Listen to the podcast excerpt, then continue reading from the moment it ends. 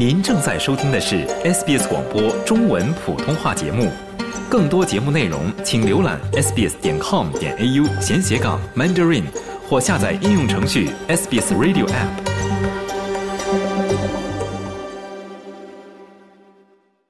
从法律角度看待社会现象，以专家意见指点生活迷津。请听现场说法。现场说法，您了解法律、咨询问题的空间。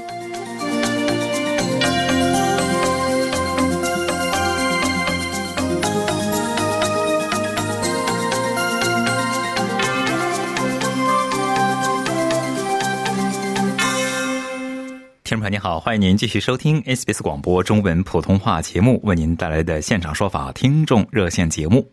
近期的留学生返澳学习，租房困难，买房呢成为一些人的选择。在今天的现场说法听众热线节目中呢，我们邀请奥斯陆奥和绿业管理合伙人林慧敏律师和您聊一聊留学生在澳买房的话题。欢迎听众朋友拨打热线电话一三零零七九九三二三一三零零七九九三二三参与节目咨询法律问题。首先来连线本期节目嘉宾林律师，您早。早上好，俊杰，听众朋友们好。非常谢谢林律师做客我们的节目哈。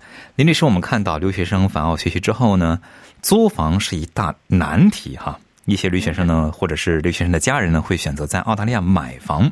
就是首先，我想请问您一下，大致来说，留学生或留学生的父母一定可以在澳买房吗？好的，谢谢您的问题。我想这个问题听众朋友非常关注的。呃呃，我们把这个房啊分为两类，一类新房，一类二手房。嗯，啊，我们来分析一下。如果是新房的话，大家可以记住以下几个：无论一，无论您是否有签证，就就算你没有澳洲签证，你也可以买，这第一个无论。第二个无论，无论你是否是买过来是自住还是投资，没有这个目标性，没有这个呃目的性的这个限制，你可以自住也可以投资，这第二个无论。第三个无论。无论你的签证到期与否，或者无论你是否来过澳洲，你都可以长期的持有或者进行传承。也就是说，我持有一个拥有一个澳洲的物业，跟我本身的签证是无关的。假设我从来没有来过澳洲，或者我现在在澳洲，但是我未来离开了，我也再不回来了，我一样可以永久的去持有澳洲的这个物业。这是新房的这个好处。哎，我们听下感觉哎。这个限制特别少，也特别鼓励这个留学生或者他们的海外呃人父母来买房，这是新房的这个好处。那当然有一个限制啊，就是要通过这个外国投资审查委员会，也就是我们说的 Foreign Investment Review Board 的申请。那么一百万以下的这个物业房价一百万以下的物业的申请费呢，现在是一万三千两百澳币。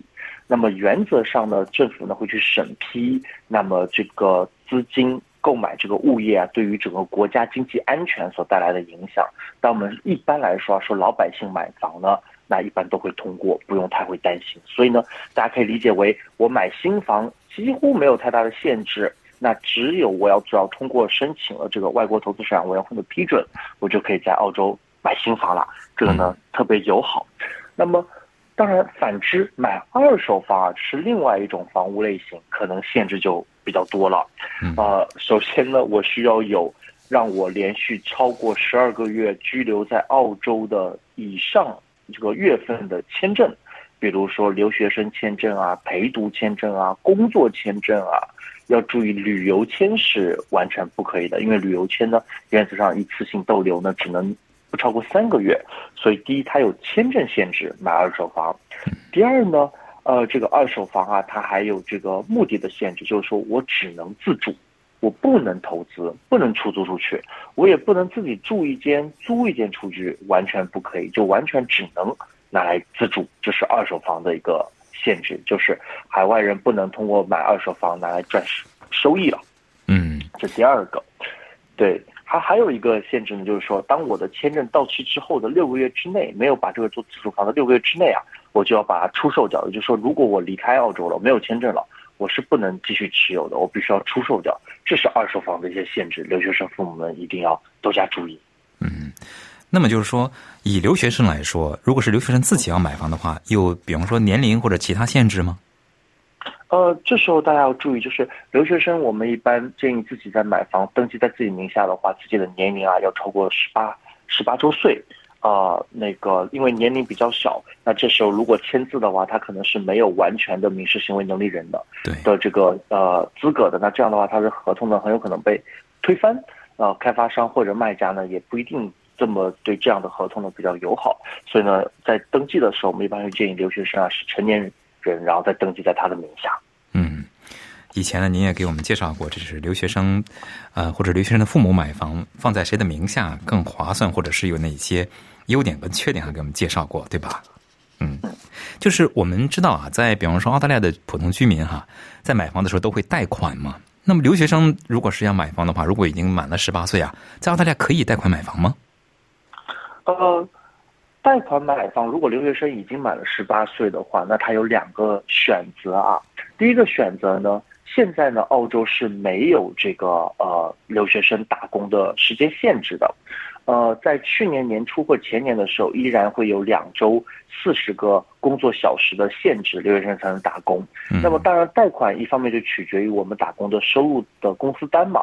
那如果时间限制越多，说明我们的收入也是有限的。那之后留学生自己的贷款的这个金额啊或者比例啊，一定也是有限的。那虽然现在在去年年。呃，底开始留学生是没有这个打工的限制的，但根据最新的消息和这个政策的走向呢，在今年的这个年中或者年底的话，这样的限制呢，可能依然会被呃再拿回到像以前的这个政策，呃，两周四十个小时。所以留学生买房呢，一定要注意自己的这个收入是否能跟贷款挂钩，千万不要说贷了款。以后我的这个工作时间反而受限了，到时候还不起这个贷款，会遇到这个为期逾期，那这样就会让自己陷入这个贷款合同的违约。那千万不要，这第一个通过自己的工资单去贷款啊。那第二个呢是让父母作为这个担保人，用父母的海外收入。去进行这个贷款，那这时候呢，可能需要用到一些海外贷款产品，可能利率啊或者贷款申请的费用啊会高一些。那所以这两个呢，大家会看到，哎，不是都是非常十全十美的一些贷款产品或者方式。所以留学生在呃用自己的名字或者用海外父母的名字买房的时候，一定要注意这些贷款产品当中的一些可能的这个。我们带引号的一些法律的坑啊，一定要注意，然后再去呃签署贷款合同，因为毕竟是一个几十万的债。对，如果是与这个澳大利亚普通的民众来相比的话，留学生买房他需要额外，比方说缴纳哪些费用吗？嗯，是的，我们来给大家梳理一下啊。我们以这个最近大家都非常受关注的这个二零四二年的奥林匹克的运动会的举办城市布里斯班。为例啊，那么布里斯班现在买一个二手房，呃或者新房的一个两房到三房的一个公寓啊，大概可能在八十万澳币，这是它现在大概一个中间价。嗯，那么我们以它为例子的话，首先就像我们刚才讲到的，我们要申请那个啊海外投资审查委员会 FRB 的批准。那么一百万以下的物业的 FRB 申请费是一万三千两百澳币，那是第一笔钱了。那么第二笔钱呢，就是我们说的这个印花税，呃，我们买房呢会产生一定的这个印花税。那么如果海外人购买的话，印花税大概是在十到十一个点左右总额，房价的总额十到十一个点左右。那么这里以八十万为例的话，算出来是七万六左右，七万六千八百五，啊，这个金额是它的印花税。那么此外呢，还有我们去不动产登记中心登记我们的产权会产生的政府收取的一个产权注册费，八十万的澳币呃的物业的话，那注册费是在两千三左右。那么律还有额外的律师费，帮助解呃释合同啊，做登记啊，是一万五左右。那么这里总共加起来的话，大家会看到大概是在八万五到九万。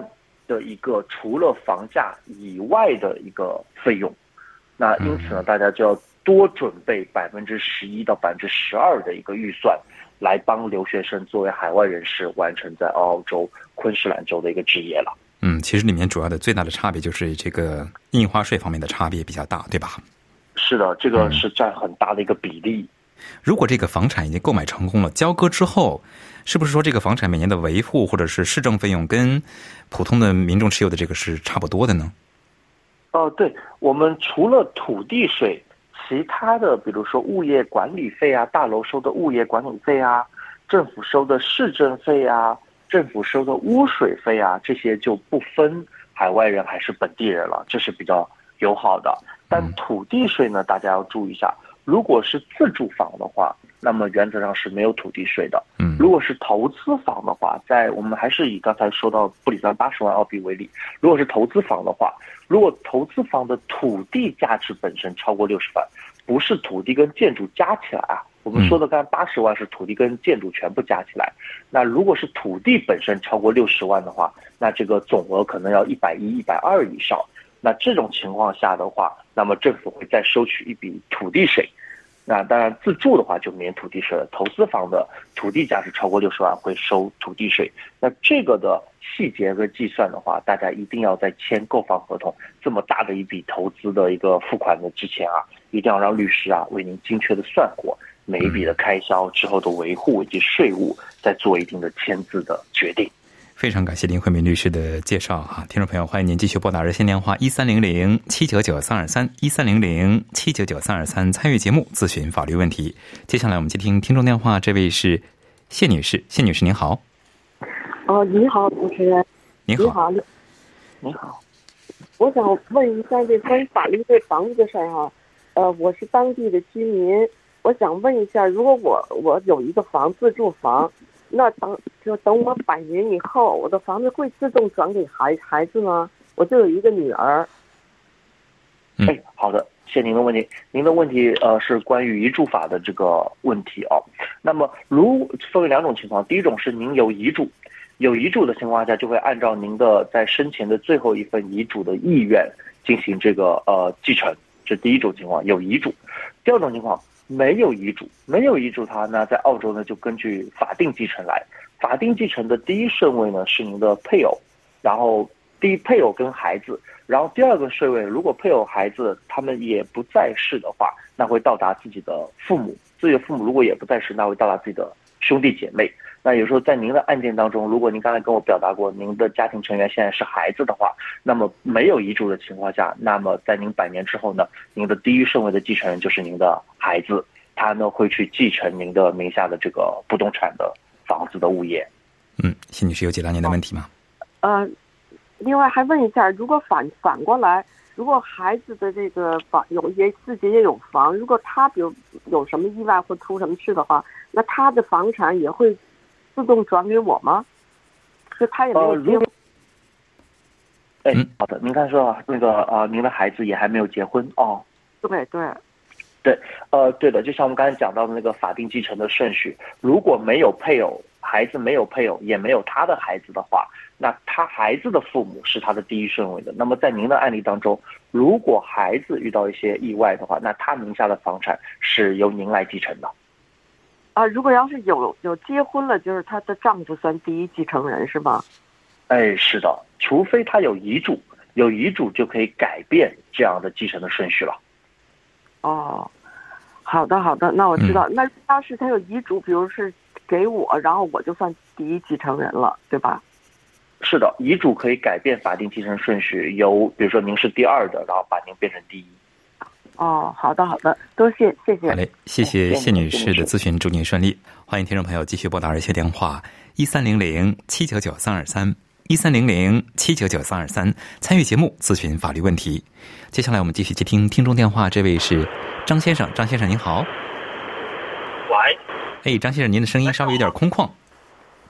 哦，我因为我在开车用。哦，您专心，好嘞，您专心开车，您请讲。啊这样，那个我有一个问题是关于我母亲的，是这样，我母亲现在，呃，八十多岁了，已经有啊，已经在那个澳洲的养老院里，然后她有帕金森。那么她之前在入养老院之前，就是健康的时候，她是曾经有过一份遗嘱，并且，呃，曾经有一有一份全权委托书，就是授权我处理她所有的一切事宜，包括经济问题。但是很遗憾，就是这个被我不小心弄丢了。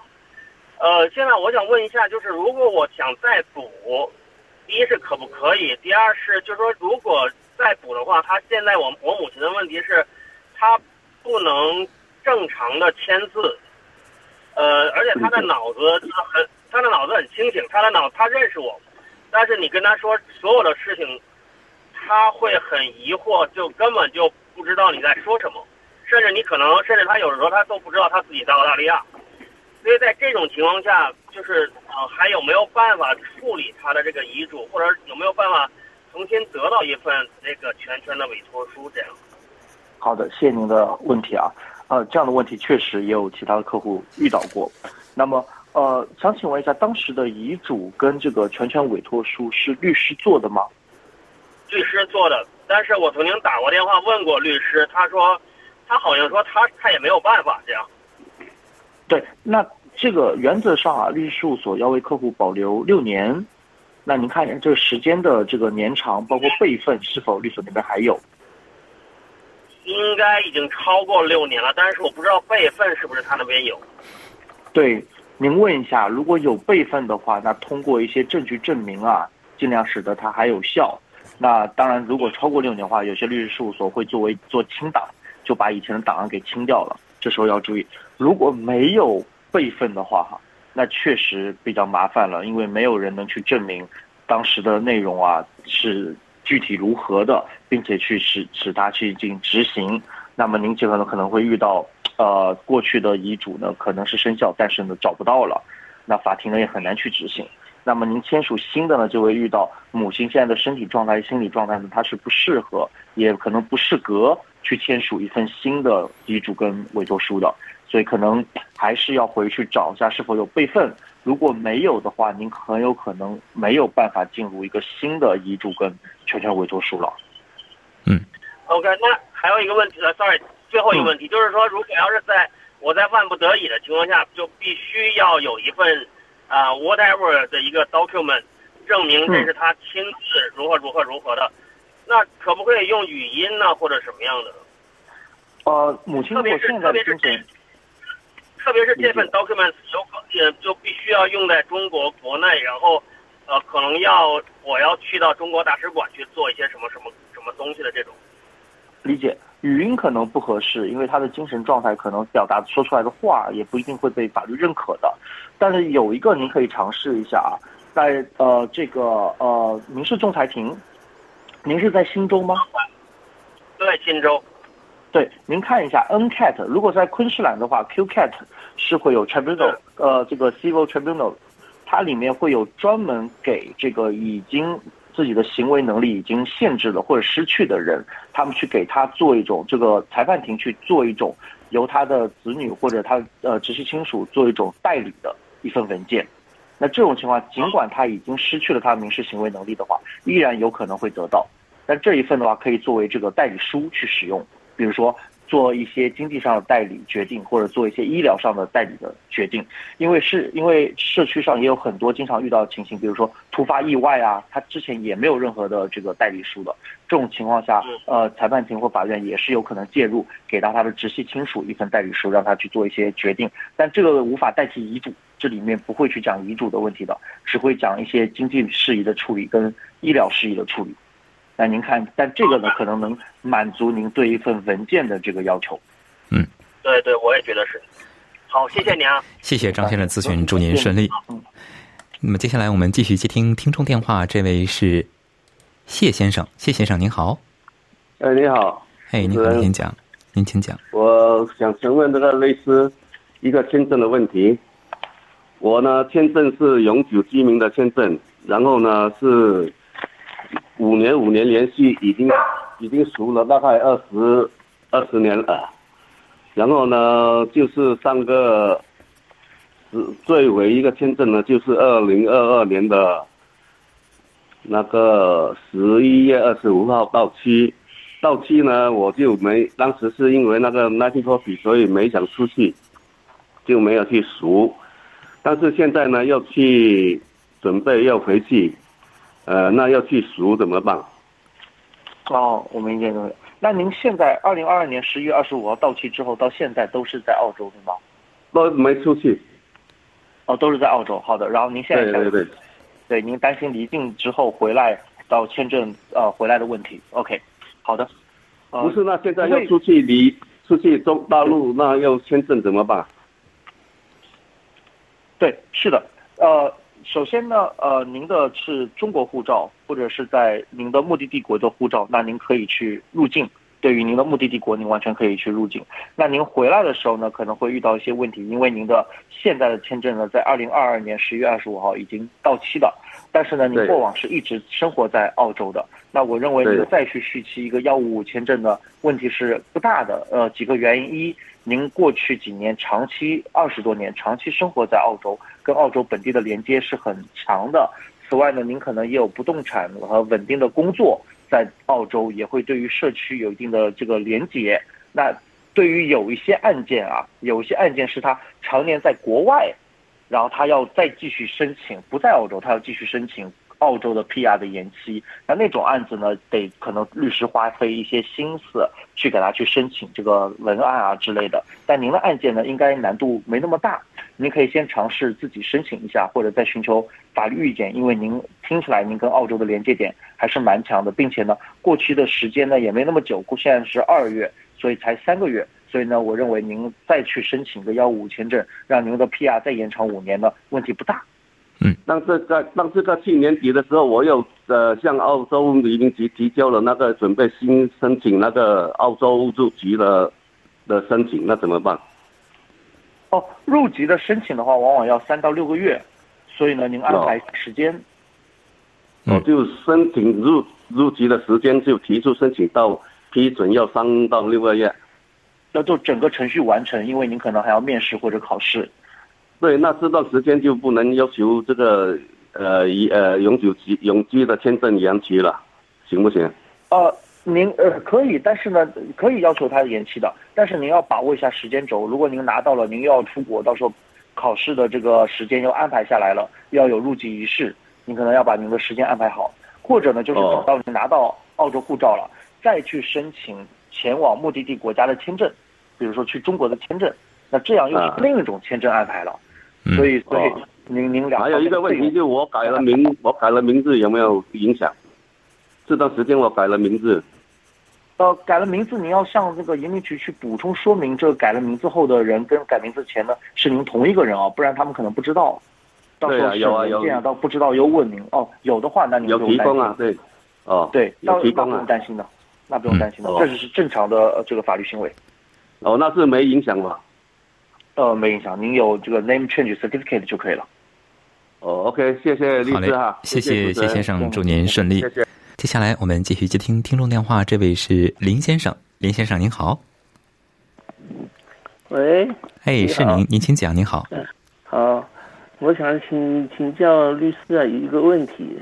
我一个朋友啊，前几年他移民到澳洲来，他的儿子的话到这里来找工作，经过几年的工作，他各方面英语啊程度有很大的提高，但是呢，在口语上表达上面可能还有一些存在一些困难。